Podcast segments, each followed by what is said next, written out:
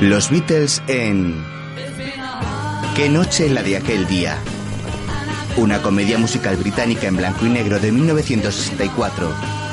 Con Wilfrid Bramble, Norman Rossington, Victor Spinetti, John Junkin, Derek Geiler y Anna Quaid. Guión original Alun Owen. Dirigida por Richard Lester. En las calles de Liverpool, John Lennon, Josh Harrison y Ringo Starr huyen de una horda de fans que les persiguen gritando enloquecidos. George se tropieza y cae al suelo tirando a Ringo. John, al verle, suelta una carcajada. Los dos se levantan a toda velocidad y siguen corriendo. Cruzan una calle y entran en la estación de trenes. Los fans, en su mayoría chicas, les siguen inundando el lugar. George, Ringo y John se meten en unas cabinas de teléfono y disimulan hasta que pasa la marabunta. Mientras, un hombre compra en una máquina expendedora un pequeño cartón de leche e intenta abrirlo con los dientes. Entre tanto, los fans descubren a los tres Beatles en la cafetería de la estación y estos tienen que huir. Escapan saltando un muro y caen sobre un remolque lleno de periódicos y equipaje tirado por un carrito. Este se pone en marcha y los tres jóvenes saltan y se cuelan en los andenes de la estación.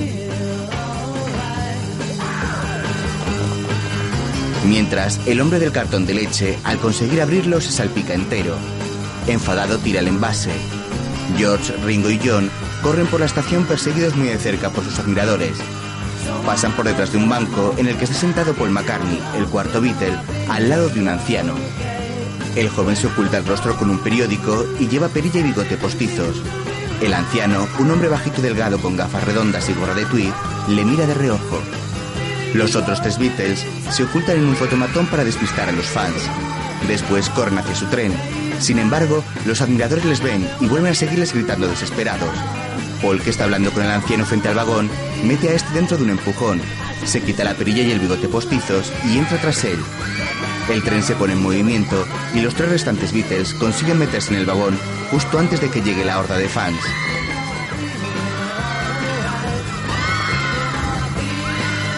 Se reúnen con Paul. Desde el andén, varios periodistas les hacen fotos y ellos agitan las manos despidiéndose. Luego los cuatro entran en su compartimento reservado.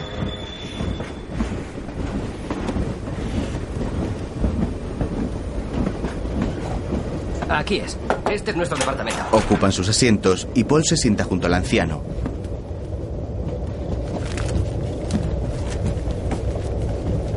Los otros tres se quedan extrañados y se dan codazos. Paul y el anciano cruzan una mirada, asienten y siguen a lo suyo. John se dirige a Paul. Eh, perdona la pregunta, pero ¿quién es el viejecito? Ah, ¿Qué viejecito? Ese viejecito. Ah, este es mi abuelo. ¿Tu abuelo? Sí. Venga, Paul, este que va a ser tu abuelo. Sí que lo es. Pero si yo a tu abuelo le conozco, vive en tu casa. Ese es mi otro abuelo, pero te aseguro que este también lo es. ¿No te habrás equivocado? Todos tenemos derecho a dos, ¿verdad? Este es mi otro abuelo. Ya lo sabemos. ¿Qué está haciendo aquí? Mi madre creyó que el viaje le consolaría. ¿De qué? De un desengaño amoroso. Ah. Pobrecillo. Eh, señor. ¿Sufre mal de amores? El hombre le mira frunciendo el ceño. Es un viejecito muy agradable. Sí, es muy pulcro. John se sienta junto al abuelo de Paul.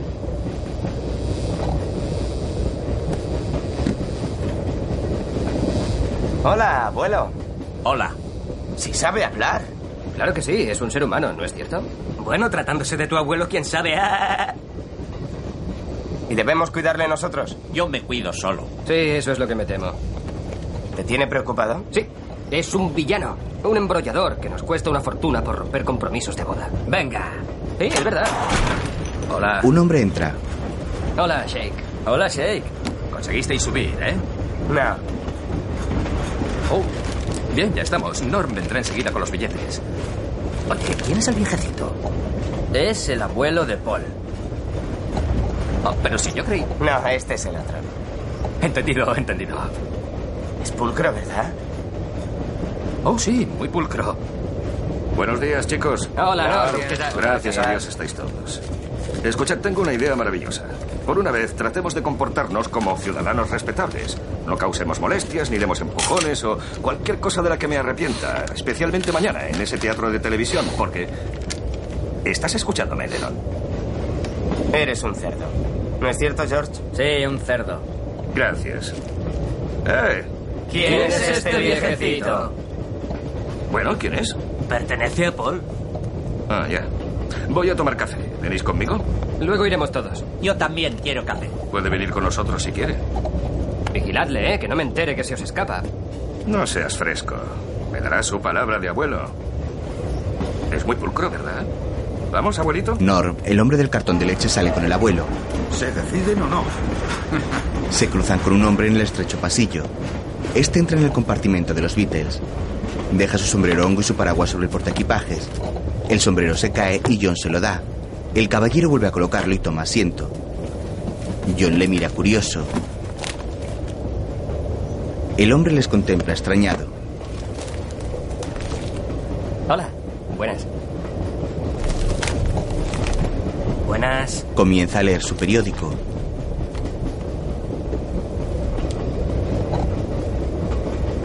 ¿Quién será? El hombre se levanta y cierra la ventanilla.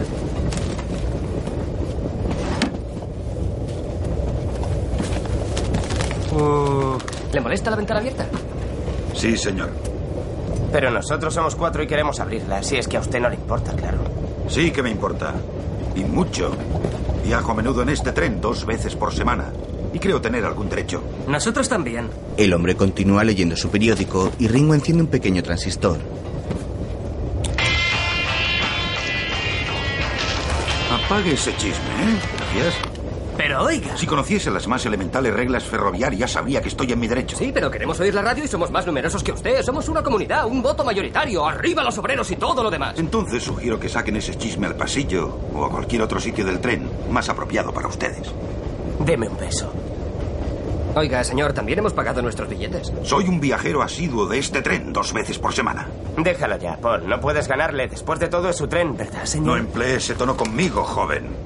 Yo luché en la guerra por ustedes. Apuesto a que se arrepiente. Llamaré al revisor. Ajá, ¿qué le llamará? No le gusta que le llamen nada, ¿sabe? Vamos a tomar café y dejemos la perrera al cachorro. Salen del compartimento de primera clase y apoyan sus caras contra el cristal de la puerta. ¡Eh, señor! ¿Nos devuelve la pelota? Se marchan corriendo. Al momento aparecen corriendo junto al tren y en bicicleta. ¿No quiere devolvernos la pelota? ¡La pelota! ¡Devuélvanos la pelota! ¡Hombre, devuélvanos la pelota! Después cruzan el pasillo llevando a Ringo en brazos hasta la cafetería. Cuidado con lo que dices. No tengo la culpa. Ya estoy harto de esta historia. No tengo la culpa de ser más alto que tú. Siempre dicen eso. Ya te he avisado. Lo siento, Norm. No puedo evitar ser más alto que tú. No vuelvas a decirlo. Me dan ganas de darte un puñetazo. Si vais a pegaros, dejad que os guarde las chaquetas. Empezó él. No, no, fuiste tú. Bueno, ¿qué ha pasado? El viejo le pidió por favor que le diese esas fotos. Norm dijo que no y yo le dije, ¿por qué? ¿No te sientes rumboso? ¿Y? Tu abuelo insinuó que Sheik había sido siempre más alto que yo solo para picarme. Lo sabía, empezó él. Debí figurármelo. ¿El qué? Vosotros dos no habéis discutido en la vida. Y en dos minutos él os ha hecho reñir. Es un embrollador. Detesta la unidad del grupo y pincha a todos. Te aconsejo que le des las fotos y que se termine el asunto. Ah, viejo endemoniado. Téngalas. Eh, Molly. ¿Quieres filmarme una? Ven fuera, Sheik. Norm y Shake salen mientras Paul le firma la foto a su abuelo. Dos chicas con uniforme colegial llegan. Fijaos qué chavalas. Gastar es una broma. ¿Tú crees? Sí, pero sin prisas, nada de saltitos mortales ni esas artimañas. Que son artimañas. No lo sé, me pareció que sonaba distinguido. George Harrison, la crema de la distinción. Disculpen, señoras. Entonces ocurrió lo que era de esperar. Disculpen. Mis amigos se preguntaban si podrían sentarse a su mesa. Yo no me atrevo porque soy muy tímido. No deben confraternizar con mis prisioneros. ¿Prisioneros? Convictos y confesos, típica carne de presidio. ¿Pero qué dice este viejo? Váyanse, señoras, antes de que sea tarde. Luego en el compartimento, Shake lee un libro llamado Hijo de Matt y Norm fuma un puro. Se fue hace mucho tiempo. ¿Quién? El abuelo de Paul. No me di cuenta. ¿A dónde fue? Fue al... Oh, fue al... Sí, fue al... Entonces, ¿por qué no le dejas tranquilo? Poco después, Norm y Shake salen del baño y se encuentran a los chicos en el pasillo. ¿Eh? ¿Habéis visto al abuelo de Paul? Claro, lo tengo pegado a mi chaqueta. Nah, ha debido esconderse en algún sitio. ¿Le has perdido? Vamos, Paul, no exageres. ¿Le has perdido? Dilo más bien así, Paul. Lo ha extraviado.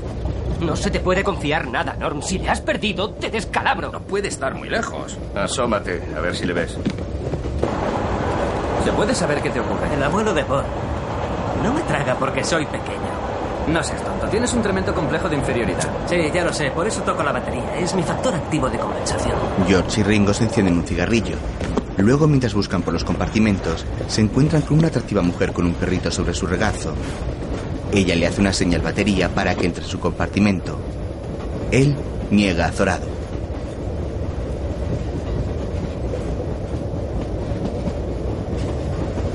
¿Vas a entrar? No, terminaría por rechazarme y me sentiría defraudado. Quién sabe, a lo mejor tienes suerte esta vez. No, conozco mi perfil psicológico, por eso me desquito con mi batería. Le lanza un beso a la mujer y ella le devuelve otro. George también le guiña un ojo. Entre tanto, Johnny y Paul entran en un compartimento lleno de chicas. Disculpen, ¿han visto al viejecito que estaba con nosotros? Hemos recuperado oh, la bendita libertad. Tiene usted una lima de uñas, estas esposas me están matando. Fue una trampa, soy inocente, no quiero ir. Siento haberlos molestado, señorita. Apuesto a que no adivinan por qué me tenían enterrado. Ven a un camarero entrar en otro compartimento. ¿Entramos aquí? No, habrá una pareja en luna de miel o el director de un banco. No importa, me huele a que se metió aquí. Llama, entra y ve a su abuelo con una mujer.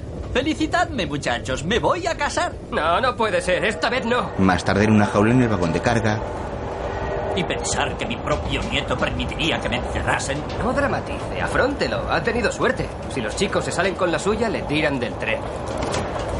Reconozca que ha molestado a muchas personas.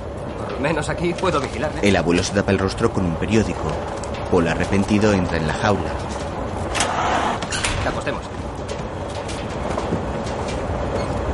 ¿Cara o cruz? Cruz. No te apures, hijo, te conseguiremos el mejor abogado que haya. Ah, hay que reírse con Lennon, claro. Tú tienes la culpa. ¿Yo por qué? ¿Y por qué no? Ah, esto es deprimente, ¿verdad? Qué raro. En Inglaterra tratan mejor a los perros que a las personas. Yo esperaba más suntuosidad. Tenemos que hacer algo. Por ejemplo, John saca una baraja de cartas. eso es. Ya están aquí los chicos. Yo doy. Dadas al estilo de Liverpool. Y una, y dos, y tres. Las colegialas llegan y ven a Ringo barajando y repartiendo los naipes con maestría. Los chicos juegan a las cartas. John hace trampas disimuladamente y todos comienzan a cantar.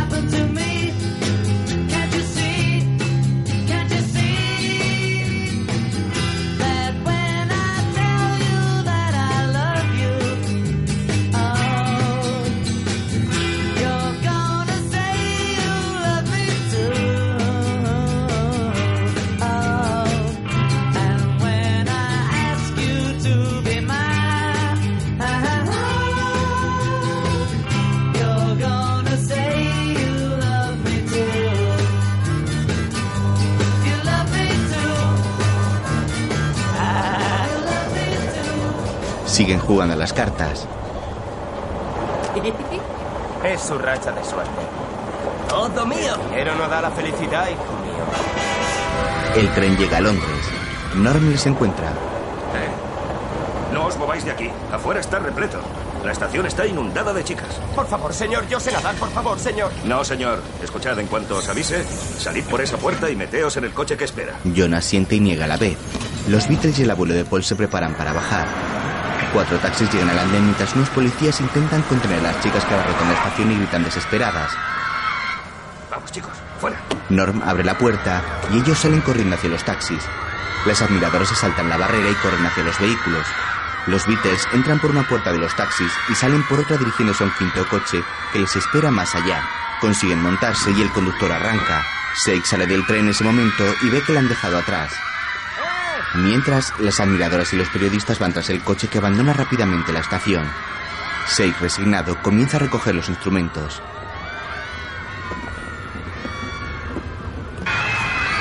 A la salida, varios policías escoltan el coche de los Beatles apartando a la gente. Los jóvenes se miran divertidos dentro del vehículo al ver el efecto que provocan en las adolescentes.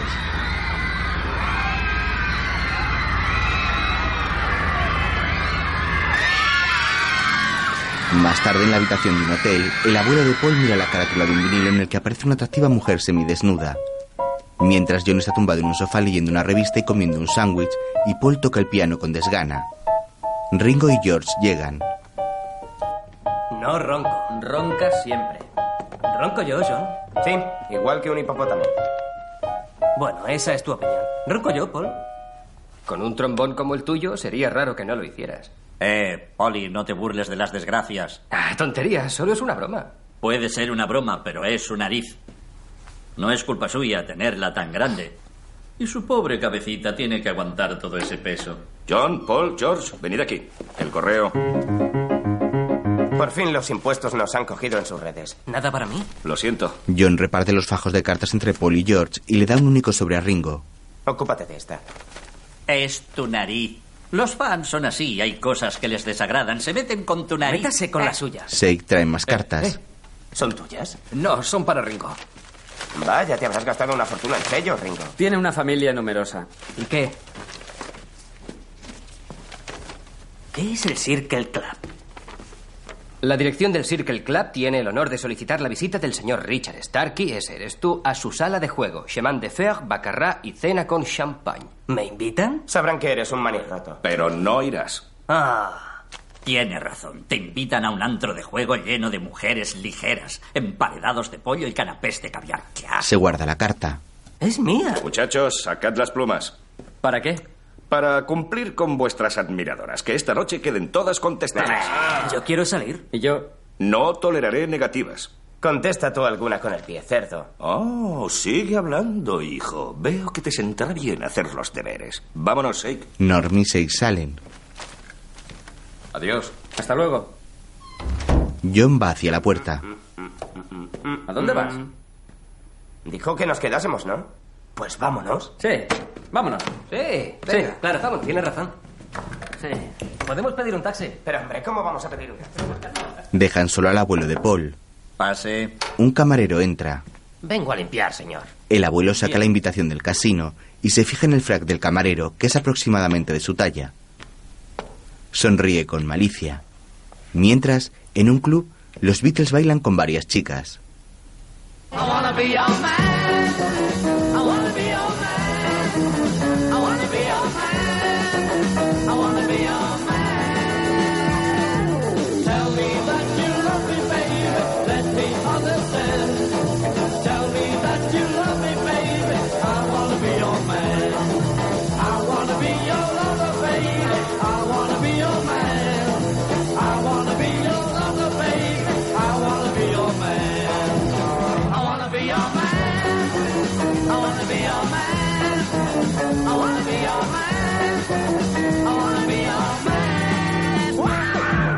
Luego, en el casino, el abuelo de Paul comparte mesa de juego con varias personas. Una atractiva rubia está a su lado. El croupier se dirige a él. Alors, monsieur Soufflé. Apuesto a que eres una gran nadadora. Es mi turno. Ah, bingo. Pas bingo, monsieur, banco. A ver, cogeré las cartas por una vez. Dos y una son tres, llevo una cuatro. Huit. Eh. Le retira su apuesta. mientras los chicos se divierten en el club.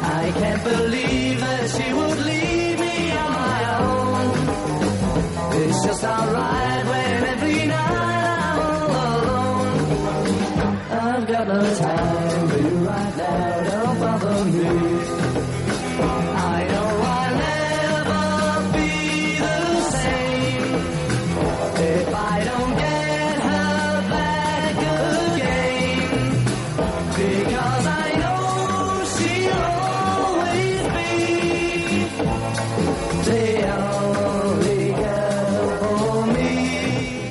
En el casino, el croupier retira la última apuesta del abuelo de Paul, que ha perdido todas sus fichas. La rubia se encoge de hombros y el anciano escribe una nota, la pone en un platito, se coloca una servilleta sobre la manga y como si fuese un camarero se dirige a la mesa de una pareja. El hombre toma la nota y deja dos fichas de propina. Gracias. Regresa a la mesa de juego y apuesta las fichas. Bingo. Mientras en el club, Close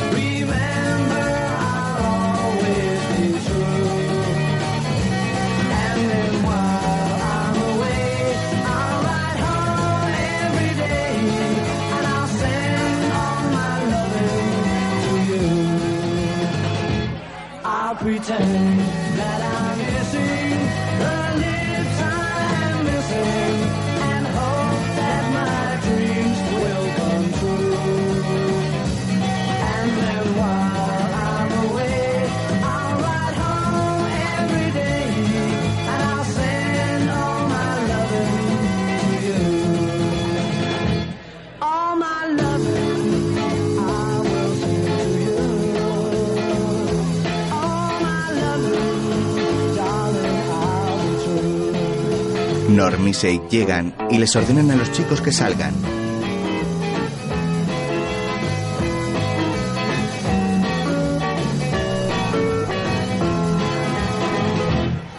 Ellos obedecen a regañadientes. Al darse la vuelta, Norm pilla a bailando. Salen todos.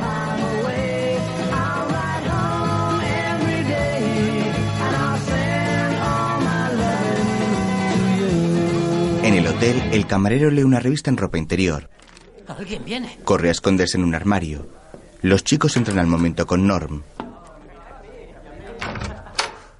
Vamos, muchachos. Hay que terminar de una vez, ¿eh? Teníamos pensado Claro. Ahora, ahora, ahora, ahora, ahora. Ringo va a dejar la chaqueta en el armario. ¿Eh? ¿Alguien ha metido un hombre en el armario? ¿Un hombre? No. No. Qué imbécil. Pues hay un hombre. Norm se ha marchado y George va hacia el armario. Abre la puerta y ve al camarero en ropa interior. Vuelve a cerrar.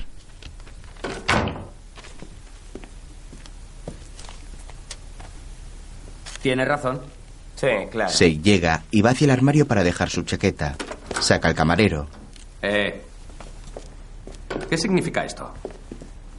Estaba espiando. Tiene pinta de espía, ¿verdad? No está vestido. ¿Dónde está su ropa? Aquel señor anciano me la quitó para ir a jugar al Circle. ¿Que ha ido a mi club? Sí, y tú tienes la culpa. Recibes invitaciones a casas de juego. Probablemente Pero- se encontrará ahora en medio de una orgía. ¿Orgía? ¡Sí! ¡Orgía! Sí, una orgía. ¿Pero qué hago yo? Eres demasiado viejo. Se van. Luego, ¿Encore de champagne, monsieur? Oh, sí. Y también quiero más champán. dos hombres le miran. Lord McCartney, millonario irlandés. Asquerosamente rico. No creo. A mí me parece muy pulcro. Bueno, chicos, portaos decorosamente. Esto es un club de postín. ¿De postín? ¿Y cómo conseguirás entrar? Perdone, señor. ¿Solamente socios o invitados? Ah, pues yo... Oh, sí. Les deja pasar al ver que son los Beatles, pero detiene a Shake. Voy con ellos. Soy la hermana de Ringo. Dentro, Disculpe, ¿se encuentra aquí un ¿Se viejecito? refiere a Lord McCartney? Ah, volvió a las andadas. Oiga, yo soy su abuelo. Bueno, quiero decir que soy su... ¡Ah! ¡Suélteme! ¿Quiénes son estos rufianes? No los había Antes de visto marcharse, nunca. caballeros, hay un pequeño detalle de la cuenta. Eso es cosa mía. ¿180 libras? Perdóneme, guineas. Sus ganancias, Miller, 190 libras. ¿No me das la vuelta? Servicio de guardarropía. Tan fácil como vino, tan fácil se fue. ¿Qué? luego en el hotel, John se da un baño en una bañera llena de espuma. juega con un pequeño barquito. Buenos Morgen, mein Herr. Is not antigaven. Mm. Ah, ese cochino inglés. Buenos Morgen. Húndelo, Johnny. Anda, George. No sea ridículo. Pero dijiste que sí.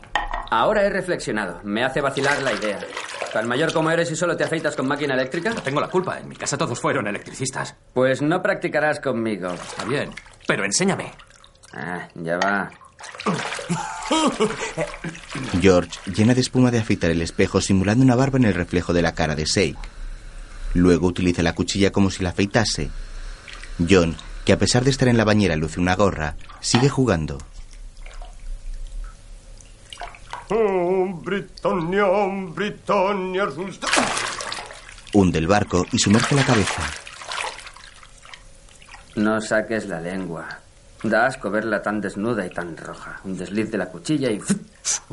John se lanza el juguete encima. ¡Socorro, ayuda! ¡Socorro! ¡Socorro! Ah, torpedeado otra. Norm entra. Vamos, chicos, os espera un coche para llevaros al estudio. ¿Dónde está John? En la bañera. Vamos, Lennon, deja ya de... Quita el tapón de la bañera y esta se vacía. Vamos, se acabó la feria naval. Extrañado, ve que de John solo queda la gorra.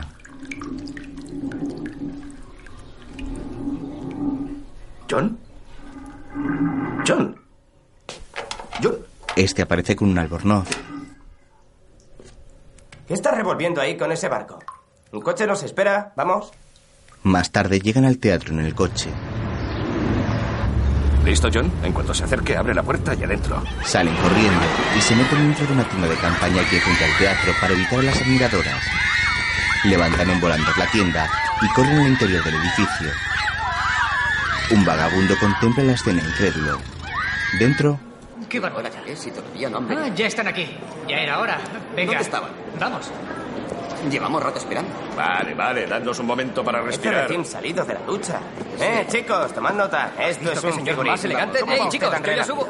Si siempre lleva el pañuelo en ese bolsillo, no podrá sonarse la nariz, señor. Ya lo sé. pasan al bar del teatro. Los promotores del concierto evitan que los chicos se acerquen a la mesa de las bebidas y les llevan ante la prensa.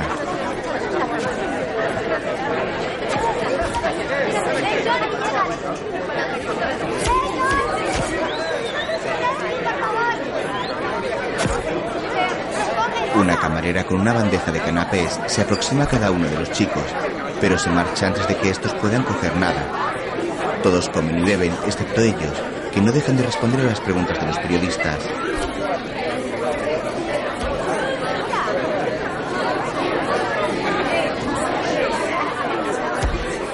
¿Qué tipo de música le gusta? Siempre me ha gustado esa pregunta. Nunca me había fijado en su nariz hasta hace unos seis meses. Antes de marcharnos a América, mi madre me preguntó si quería un bocadillo. Y cuando lo enchufé, saltaron los plomos. Un fotógrafo le hace multitud de primeros planos a George. Luego, siguen contestando a las entrevistas. Dígame, ¿cómo encontró a América? Torciendo a la izquierda. ¿El éxito ha cambiado su vida? Sí. Me gustaría conservar Inglaterra limpia. ¿Qué es, mod o rockero? Eh, no, soy moquero. ¿Tiene alguna afición? John toma la libreta de un periodista y escribe algo que le muestra a la joven. Ella se sorprende. No, solo somos buenos amigos. ¿Cree que ese corte de pelo ha de durar? Bueno, a decir verdad, este ha durado hasta hacerse permanente. Es encantador. Ah, ¿Cómo llamaría usted a ese estilo de peinado? Arturo. No, solo somos buenos amigos. Dígame, morenita. ¿Cómo llama a ese cuello? ¿Cuello? ¿Ve a su padre con frecuencia? No, solo somos buenos amigos. ¿Y cómo le gusta que vistan sus amigos? No les dejan ni probar una cerveza. Y ahora permítame una pregunta de carácter más íntimo. Los cuatro se hacen señas entre ellos y se escapan disimuladamente. Mientras, en el palco del patio de butacas, Seki y el abuelo de Paul comparten una botella de champán y algo de comer. Los chicos llegan. Muero de hambre. No he conseguido comerme ni un canapé. ¿Y tú? Yo tampoco. ¿Han dejado algo? Acabamos de terminar, Polly. Eh, George, pon ¿Qué tu autógrafo en esta foto. Eh, fíjate. ¿Qué pasa? Están preparando nuestro escenario. ¿Bajamos a echar un vistazo? Sí, hay árboles y todo. Hay demasiada gente en el escenario. No son árboles. Sí que son árboles. Mira, un pájaro. Señala el sombrero con plumas de una joven que le mira estasiada. Solo estamos de paso, chicos. ¿Dónde han ido? Eh, Norm, ¿tienes mi guitarra? Venga, empecemos a afinar. Llegan al escenario. A Ringo se le cae una de sus baquetas y un regidor de televisión la coge.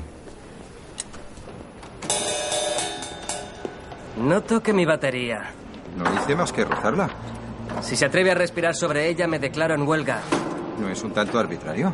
Eso es, ahora ocúltese tras una cortina de humo de frases burguesas. Yo no me pongo a jugar con sus auriculares, ¿verdad? Bueno, vaya genio. ¿Y qué? Es muy susceptible tratándose de su batería. Forma parte de su leyenda. ¿Qué pasa? Nada, está de morros otra vez. Yo le enseñaré. If I fell in love with you, would you promise to be true and help me understand? Cause I've been in love before and I found that love was more than just holding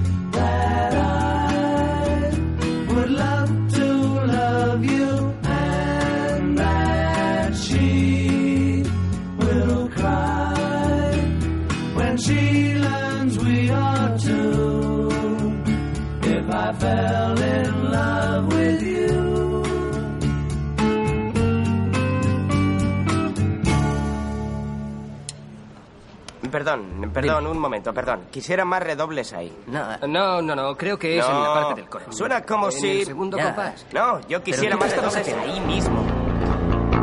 Mientras, Está bien, está bien. No se hable más del asunto. Probablemente tiene razón. Escuchen. Si creen que soy un inepto, díganlo abiertamente. No resisto esos chismes de bastidores. ¿Trata usted de complicar la situación? Pues sinceramente, no esperaba que un adaptador musical dudase de mi habilidad ni mi técnica. Hay que ver qué bien habla. ¿A qué adaptador musical se refiere? Al señor McCartney. Eh, Polly, tratan de engañarte con ese músico charlatán. Pero le hice la prueba. Encantado de que me sustituya. Es el típico fanfarrón. Me dieron un premio. Es un cuento. Lo tengo en mi despacho. Norm se acerca. Hola, chicos, ¿todos contentos? Está bien, está bien. Si no los necesita, los encerraré en el camerino. Por favor, tienen libre media hora. Gracias. Dame una botella de leche y un calmante. Debe ser un complot. El director de televisión se marcha y el regidor toma nota. Un calmante. Vamos, chicos, tengo la llave. Los cuatro músicos y el abuelo de Paul se marchan con Norm. Vamos a tomar. Vamos, Ringo. Mientras, un mago prepara un cartel en el que pone Jackson y sus diez palomas. Hola. Vamos. Leslie Jackson, vi a tu padre haciendo el truco de las palomas. Si eres tan bueno como él, te felicito. El abuelo de Paul le da una palmada en el brazo y varias plumas salen por la manga. El mago con semblante serio saca un bolígrafo. Tacha el 10 y pone un 9.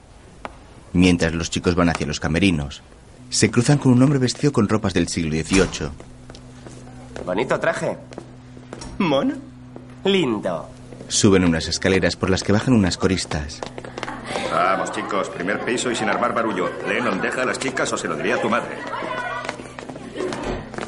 Después del ensayo no os moveréis del teatro, de lo contrario lo pasaréis muy mal. ¿Habéis oído? Se escapan por la salida de incendios. ¡Libres!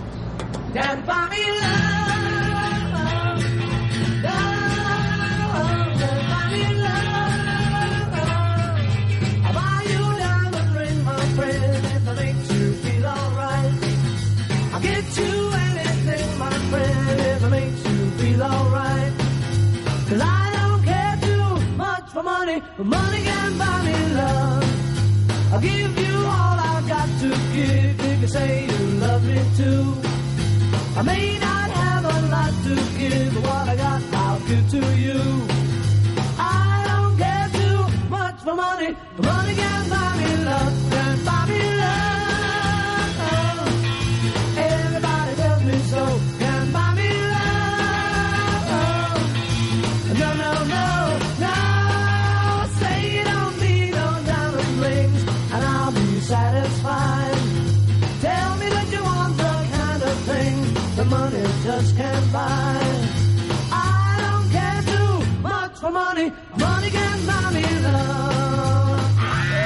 Los cuatro bailan, corren y juegan en un descampado cercano.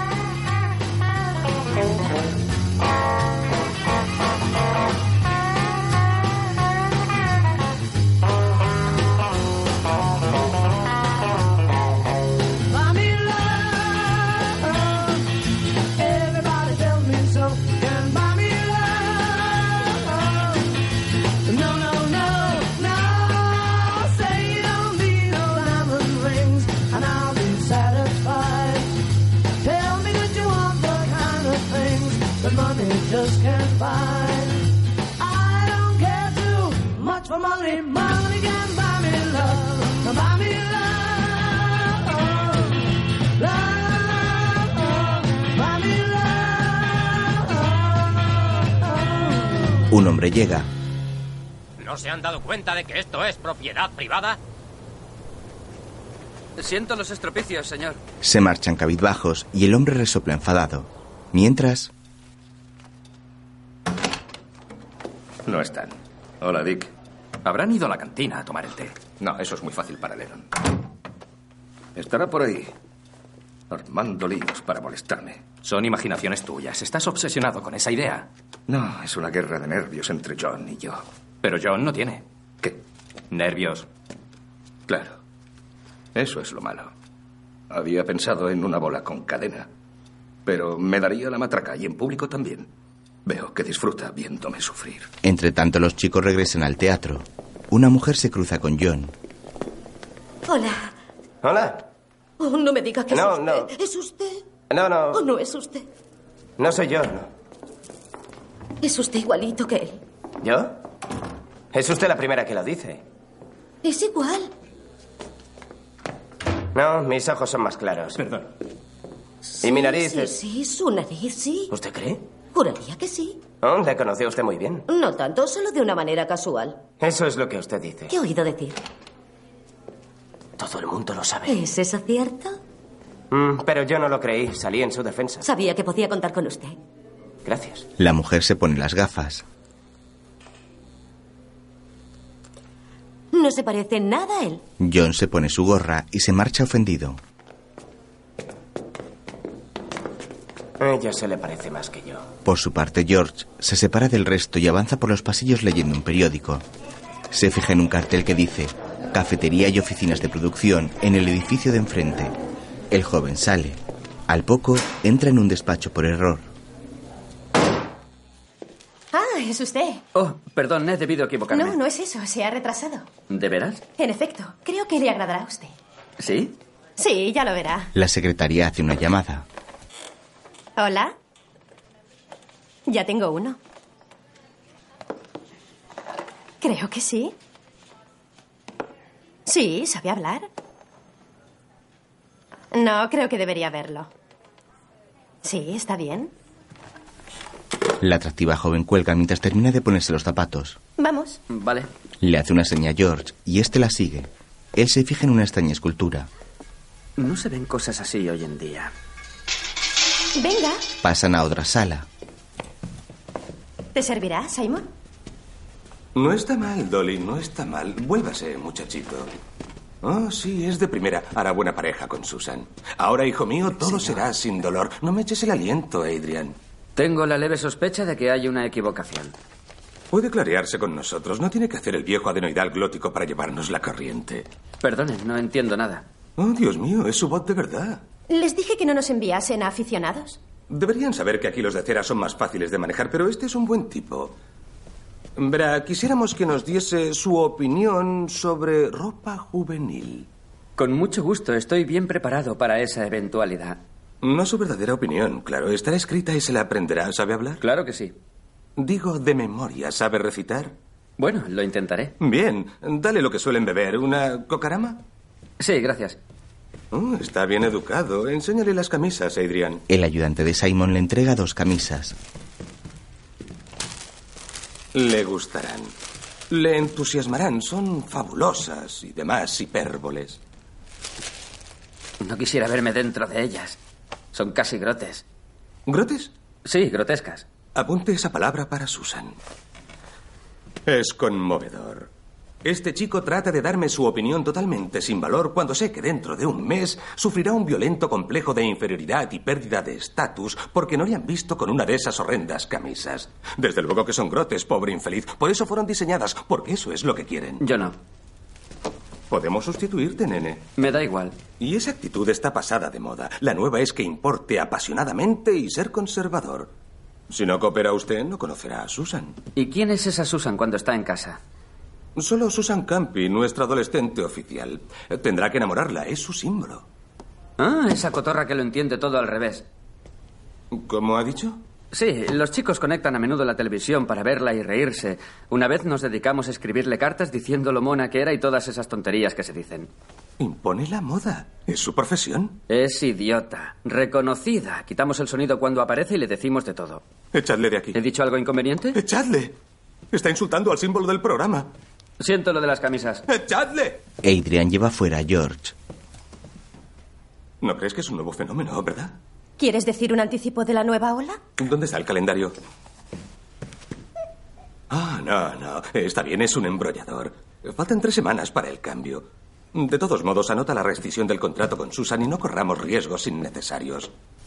Mientras, en el escenario se graba una escena de una ópera y el director y su ayudante están muy pendientes en el centro de control.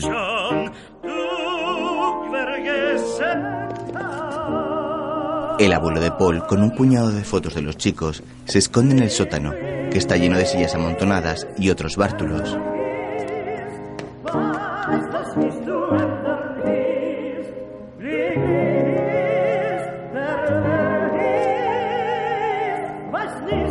Se sienta sobre una plataforma y usando la foto firmada por los chicos como modelo, comienza a falsificar sus firmas en el resto de las fotos.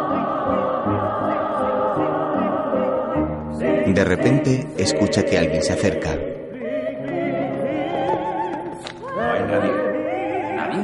No, se han ido. Al ir a esconderse, acciona una palanca sin querer y la plataforma comienza a subir. De pronto aparece en mitad del escenario. Los cantantes se quedan impresionados al verle y en el centro de control le miran incrédulos por los monitores.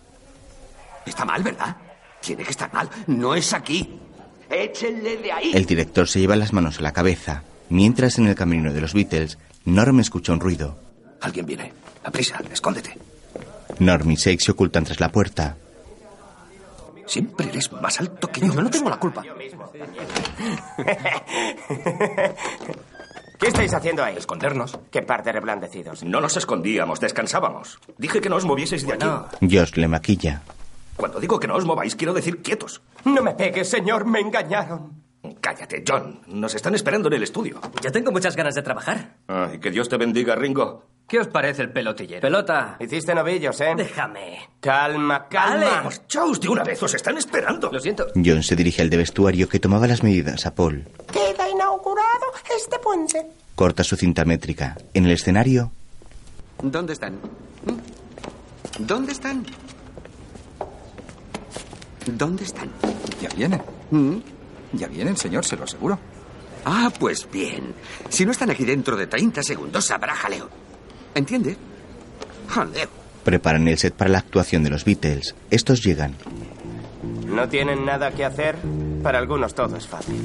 Una vez pasados los 30 no lo es. En un ambiente de jóvenes. No puedo llevar el paso. ¿Es tan joven como eso? Era. El director se marcha al centro de control seguido de su ayudante. Ni siquiera tendrá mujer. ¿Has visto ese jersey? Nunca se sabe. Puede que se lo haya hecho ella. Eh, sí que... Bien, listos. Comiencen el número y traten de no cambiar de posición. Prepara la 3 que vienen los cuatro. Cuatro. Cámara 3. 3. Es la cámara tres. tres. ¿Eh? ¿Qué? Es la cámara 3. Ah, sí. Música. Graban la actuación de los Beatles.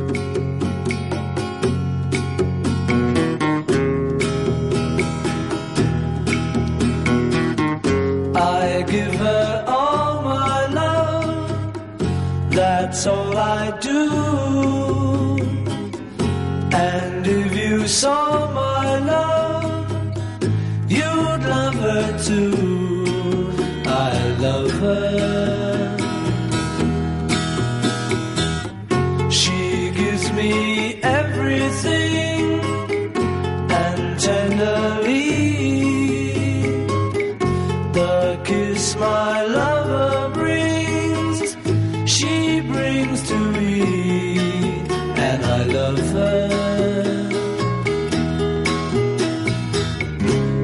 A love like ours could never die as long as I have you near me. Bright are the stars that shine, dark is the sky.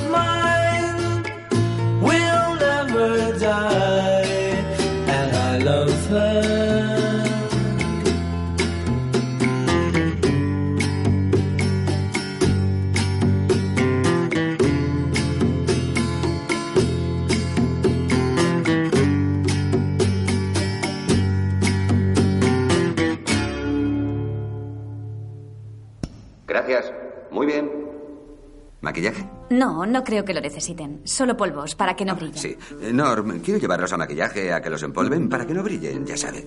Claro. Luego, en maquillaje, Ha parpadeado. Muchachos, adentro. Hola, chicos. El abuelo no quiere hablarme. Creo que está de morros. Debe ser contagioso porque Ringo está igual. No te metas con él, No George. necesito que me defiendas, Norm. Le han dado las viruelas locas, ¿no es cierto? Vamos, chicos, sentaos. Es imposible, no podremos acabar a tiempo. Nosotros estamos primero. A ellos no les importa estar maquillados o no. A propósito, ¿qué es esto? Me llamo Levi. ¿Le plancho la túnica de un puñetazo? No. John, pórtate bien o te asesino.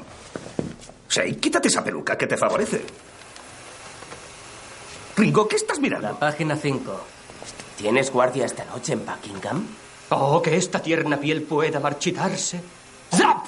Oiga, no perjudicará usted el concepto masculino de mi personalidad, ¿verdad, amada? John peina una peluca que se ha puesto Ringo. Eh, está leyendo Queen, como las señoras. Sheridan, en mi opinión sois una pandilla de idiotas. Envidioso. Déjale en paz, Leno, no les diré la verdad sobre ti. ¿A que no? Aunque sí. Escuchad, Creí que iba a cambiar de paisaje y hasta ahora solo estuve en un tren y un cuarto, en un coche y un cuarto, en un cuarto y otro cuarto. Será bastante para unos payasos empolvados como vosotros, pero yo me siento como si llevase una camisa de fuerza. Qué viejecito tan pulcro. No tiente a la suerte. Es un obseso sexual. Su generación está llevando al país a la ruina. ¿Qué hace una chica tan guapa en un lugar como este? Seik aparta la mirada avergonzado y Norm entra de nuevo. Tenéis que salir enseguida, está terminando la orquesta. Oiga, ¿estuvo en Benidorm? Yo estuve en el 58, ¿sabe? ¿Puedo hacerte salir al escenario? Oh, ¿Cómo? Vamos, Por chicos, salid. Después a la derecha. Se llevan algunas maquilladoras al escenario. Se cruzan con un hombre que transporta un maniquí con una casaca y una peluca. No me gusta la tuya. En el escenario, un hombre con smoking ensaya un número de baile con cuatro chicas. Los chicos imitan sus pasos y sacan al escenario las maquilladoras. Luego, cogen sus instrumentos y comienzan a tocar siguiendo el ritmo. El escenario está decorado con grandes dibujos de escarabajos para ambientar la actuación.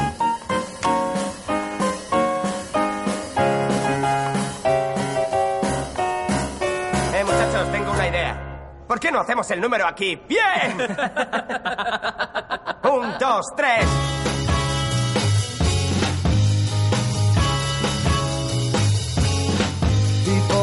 Dance is through, I think I love you too.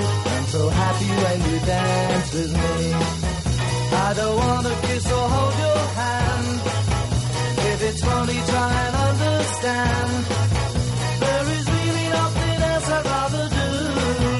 Cause I'm happy just to dance with you.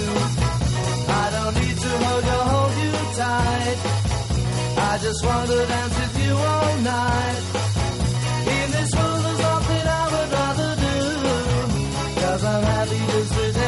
Dance with you. Just to dance with you. Is everything I need.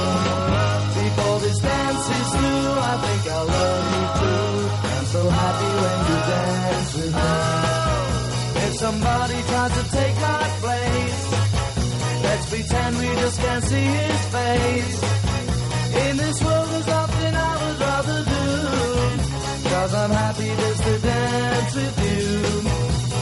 dance with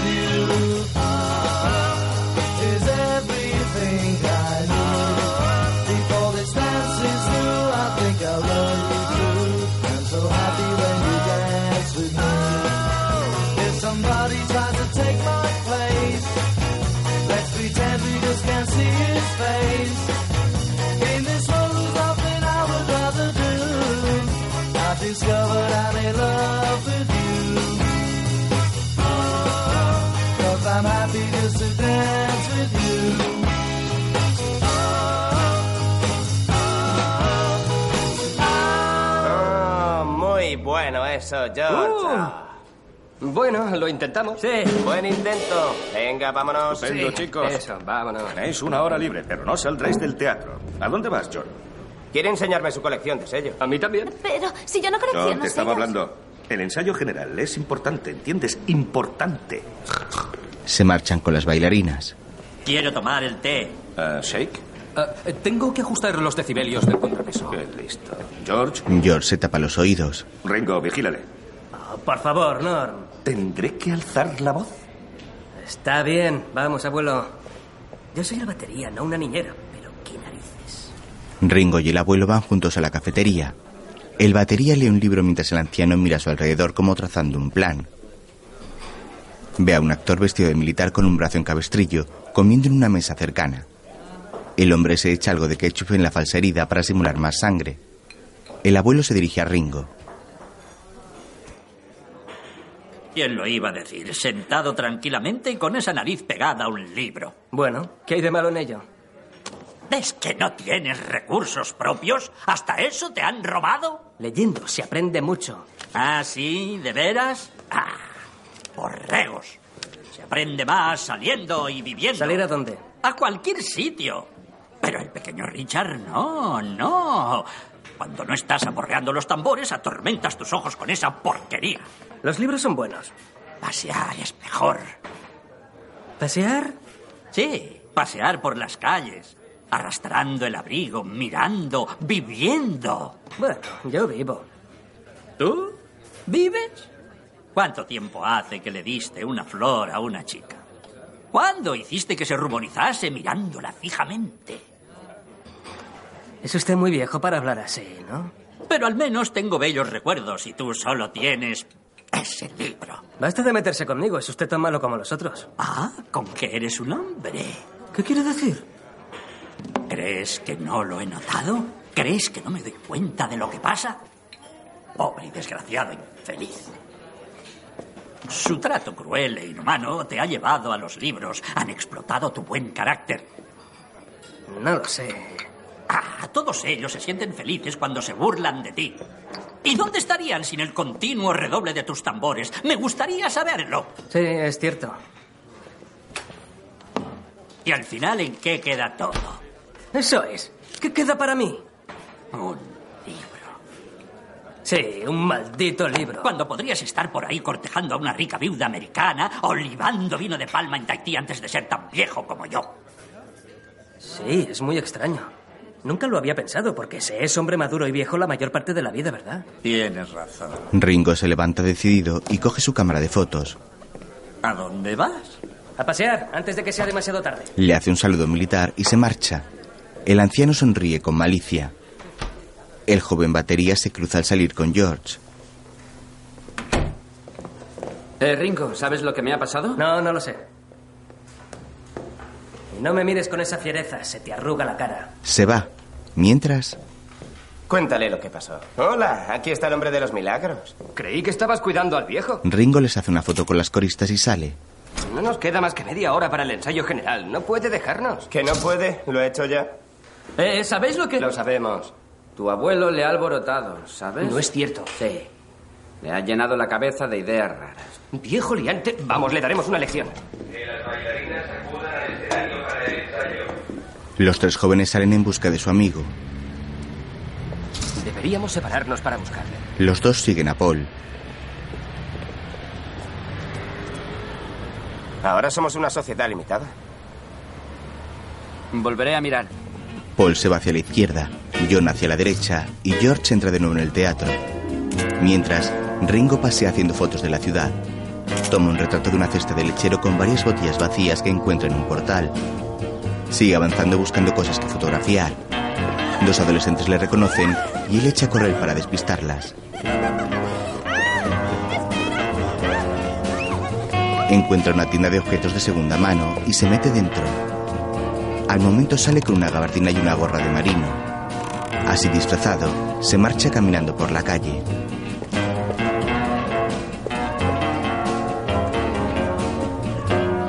Ve a una chica morena y se acerca a ella. Hola. Lárguese, enano. Ringo se marcha dando saltos de alegría. Se cruza con un policía que le mira con sospecha. Luego contempla a dos hombres remando en el río.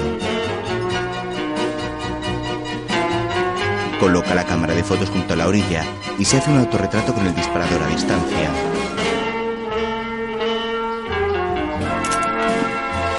La cámara se cae al agua. El joven la saca con mirada triste.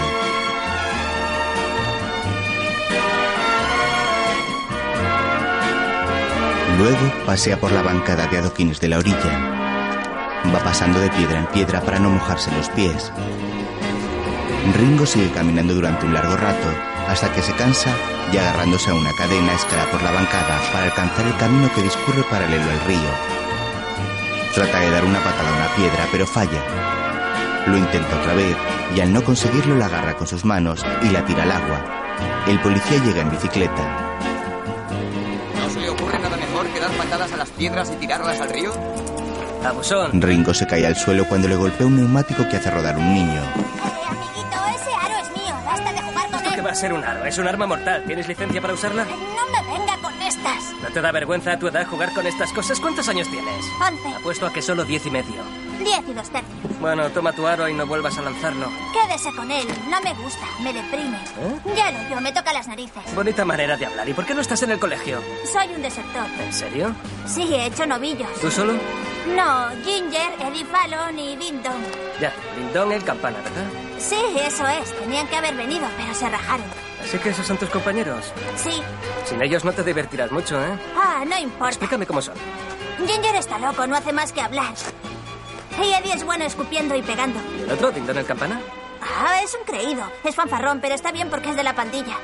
Mm. ¿No trabaja usted? Sí, pero hoy también he hecho novillos. Encuentran a los amigos del niño. Adiós. El chaval se desliza por la bancada hacia la orilla y se reúne con sus compañeros que hacen rebotar guijarros sobre la superficie del río. Ringo se marcha paseando. Ve que uno de los remeros se ha caído de su canoa.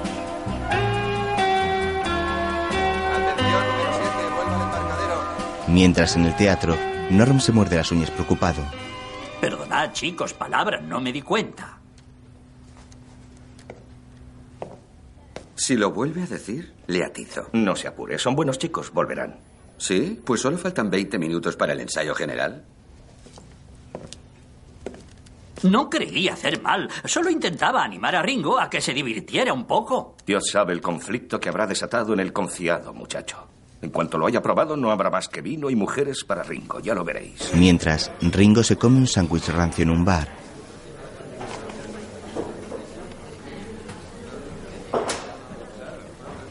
Esta mañana estaba muy tierno. Dos con nueve. Dos hombres juegan con unas monedas sobre un tablero. Ringo les fastidia el juego al dejar caer sin querer varias monedas más encima. El joven recoge su dinero y paga el sándwich y una cerveza. Deja esta sobre otra mesa de juego y una pelota atada a un cordel la rompe.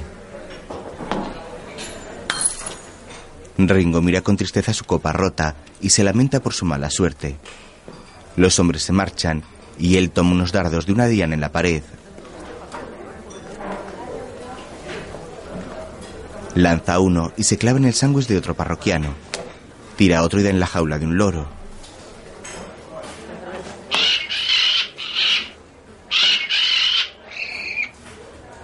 Fuera de aquí, lárguese. Pero... Ya me oyó, lárguese. Alborotador. Ringo sale del bar y patea una lechuga mustia que se ha caído de un puesto ambulante. ¡Eh, cuidado! El policía al verle apunta algo en su libreta. Mientras en el teatro, Shake. ¿Qué? Me pones nervioso. Bien, ya está. Dos minutos para el ensayo general. No llegarán a tiempo. Mataré a ese Lennon. Supongo que podremos sobrevivir sin el ensayo, siempre, Siempre que se presenten a la actuación. Sería una pena omitir el espectáculo, ¿verdad? Pero Cállate, no, optimista. ¿no cree usted que...? Oh, no, No, no, no no, se no, preocupe. esto no. La culpa es suya. ¿Qué? Ah, sí lo es. Y si no aparecen, no quisiera verme en sus zapatos. Ni por todo el té de China. Tiene razón. Yo tampoco. ¿Cochino traidor? Pues claro. Sí, claro. Hola, Norm. ¡John! ¿Querías algo? Os comería a todos. Estarías bárbaro con una manzana en el pico. ¿No se dan cuenta de que han podido perder el ensayo? Sí, dispénsenos. Norm, solo han venido tres. Hemos estado buscando a Ringo, pero creíamos que habría vuelto aquí. ¿No se dan cuenta de que estaremos en el aire delante del público dentro de 45 minutos y falta uno? Cálmese o explotará. Debe estar por aquí. Sí, miraremos en el camerino. Shake. Sí, en el camerino. ¿Dónde está mi abuelo? No te preocupes, sabe cuidarse solo. Supongo. mientras, Personalmente escritas y firmadas por sus queridos muchachos. La ocasión de su vida. Serán la envidia de sus hermanas menos afortunadas. Una para cada una. Cuidado. Una para cada una. Una para cada una. Cuidado. No. Por favor, Déjenme. Por favor, acompáñenos. Personalmente Tiene que acompañarnos a comisaría. Pero hombre, déjenme. Eh, Yo no hago Venga, contra favor. señores. Entre tanto, Ringo cruza el solar de una obra y al ver a una mujer que quiere pasar sobre un charco, se quita la gabardina y la coloca encima.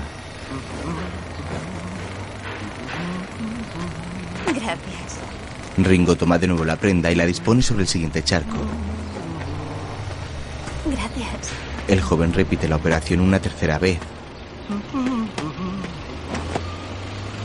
Gracias. Sin embargo, en esta ocasión hay un agujero debajo y la mujer cae en él. Te he pillado, ya te tengo revoltoso. Vamos, vamos. Ya está. Más tarde, Oiga, soy Ringo Starr. Dentro de unos minutos tengo que actuar en la televisión. Déjeme, soy Ringo. Sí, eso dicen todos ahora. No me interesa quién es usted, se lo dirá al magistrado. Aquí tiene, sargento. Está bien. ¿Qué ha hecho? Aquí tengo una lista. Vagabundo en libertad, intención maligna, conducta sospechosa, causante de alteración de orden público. Ya verá, tiene para rato. Ah, un pequeño salvaje, ¿eh? Sí, un verdadero aborigen. Exijo ver a mi abogado. ¿Cómo se llama? Si vamos a empezar con tecnicismos. ¡Suéltenme, Hoy nos suéltenme! espera una noche de esas, ¿eh? Siéntese allí un momento, ¿quiere usted? Ya me han traído y sé lo que me espera.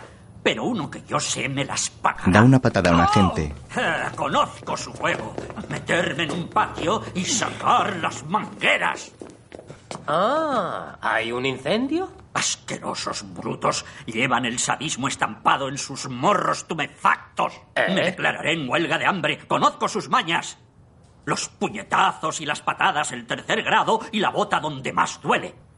Está chiflado. Soy un soldado de la República. Necesitarán el garrote de caoba para tumbarme.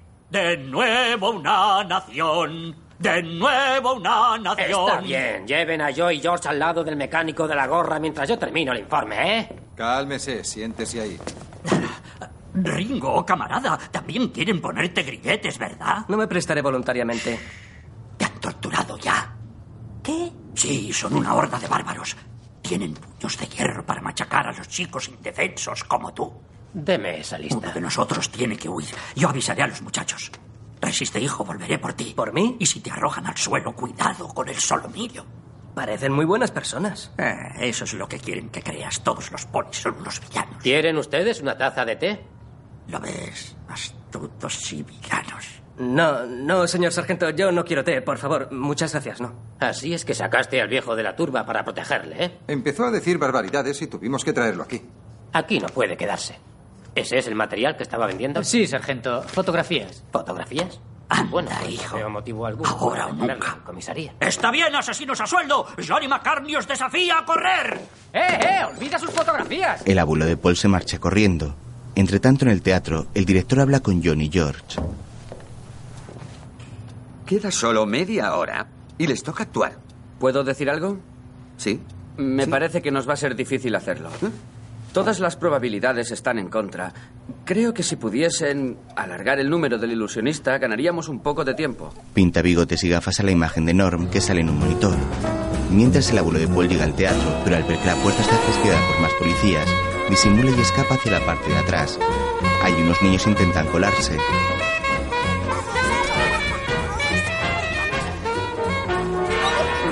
Sacudiré la badana. El anciano aprovecha la distracción para entrar. Vamos, vergüenza debería darle. Debo ver al poli. Vaya, si acaso lo verá en la tele. El agente le echa. ¿Queréis ayudarme? Sí, seis peniques. Cada uno. Adelantado. Paga a los niños. Estos colocan un cubo en la cabeza del guardia y el abuelo se cuela dentro.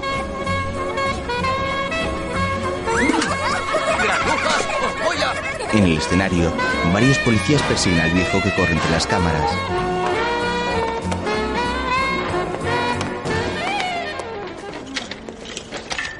Está bien, déjenle. Paul, ¿dónde estás? Todos van hacia él.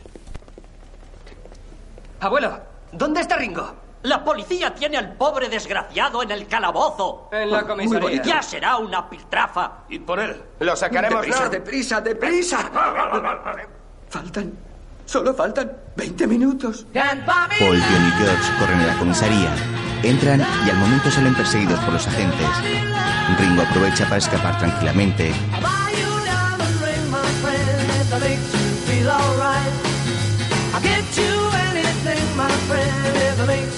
Feel alright. Cause I don't care too much for money, but money can buy me love. I'll give you all I've got to give if you say you love me too. I may not have a lot to give, but what I got I'll give to you. I don't care too much for money, but money can buy me love. Mientras, un hombre intenta robar un coche. Los cuatro amigos llegan a un callejón sin salida y se dan la vuelta. El ladrón se tira al suelo para que los policías no le vean cuando pasan persiguiendo a los Beatles.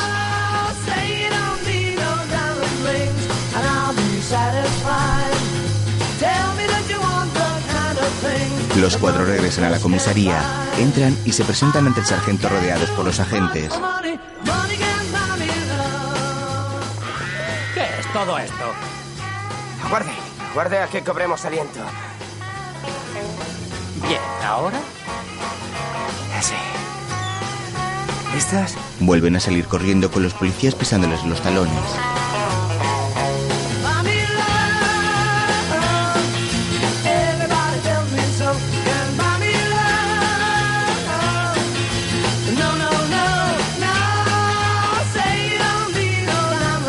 El ladrón les ve pasar de nuevo, pero no les hace caso y se mete en el coche que está robando. Un agente llega y se monta. El ladrón se clava el sombrero para que no le vea el rostro y arranca. Entre tanto, los cuatro Beatles llegan al teatro perseguidos por los policías. Consiguen meterse dentro antes de que puedan detenerles.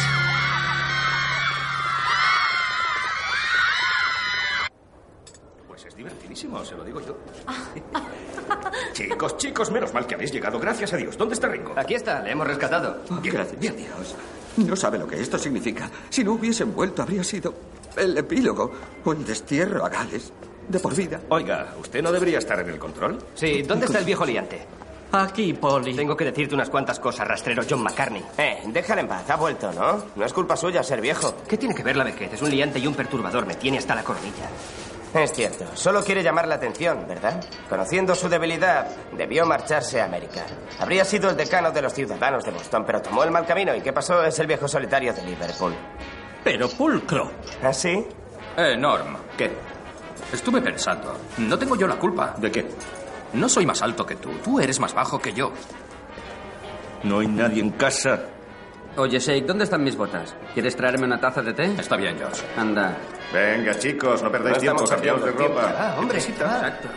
Luego, las fans ocupan las butacas y gritan emocionadas los nombres de los cuatro Beatles. Estos comienzan su actuación.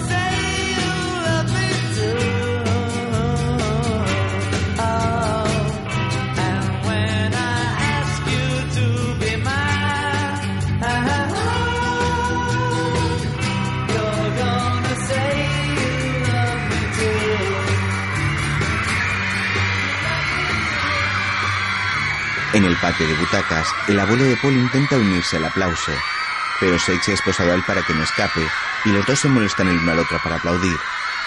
Las admiradoras siguen gritando enloquecidas.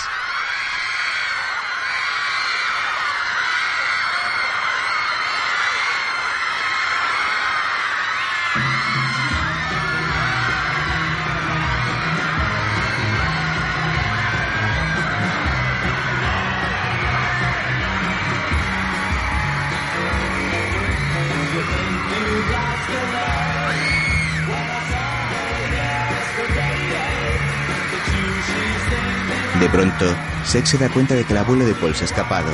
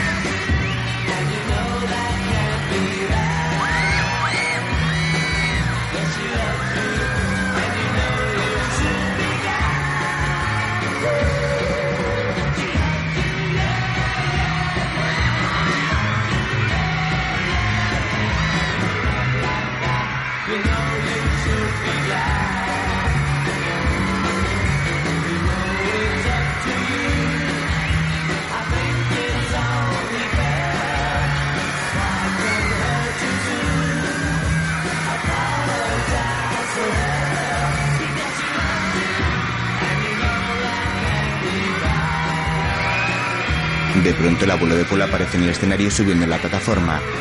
George le da un empujón y le echa. El director mira aterrado el monitor.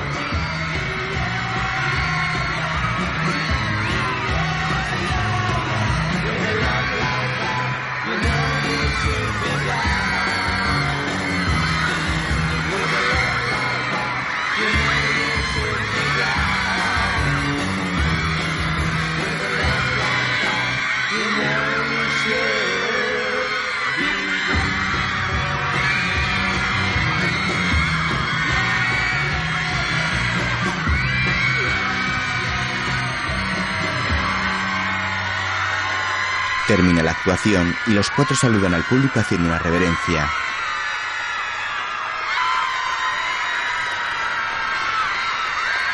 Después John comienza a dar saltos estrambóticos para deleite de sus fans, que lloran y se desgañitan de emoción. Luego salen del escenario corriendo. En el centro de control, la ayudante del director intenta calmar a este que está sufriendo una crisis nerviosa. Mientras, Ha habido un cambio de planes. Venid, chicos. Pero no vamos No a- vamos. Me han telefoneado y creen mejor que vayamos directamente a Wolverhampton. Esta noche no llegaremos La a tiempo. actuación es a medianoche. Pero hombre, no. Ahora solo tengo que decirte una cosa, John Lennon. ¿Qué? Eres un cerdo. It's been a hard day's night, and I've been working like a dog. suben a la azotea, donde les está esperando un helicóptero.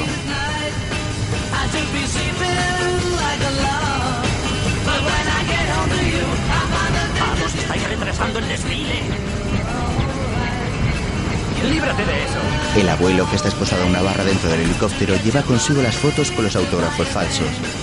Mientras despegan, Paul le sigue echando la bronca al anciano. Este arroja las fotografías desde el aparato y caen revoloteando por el aire.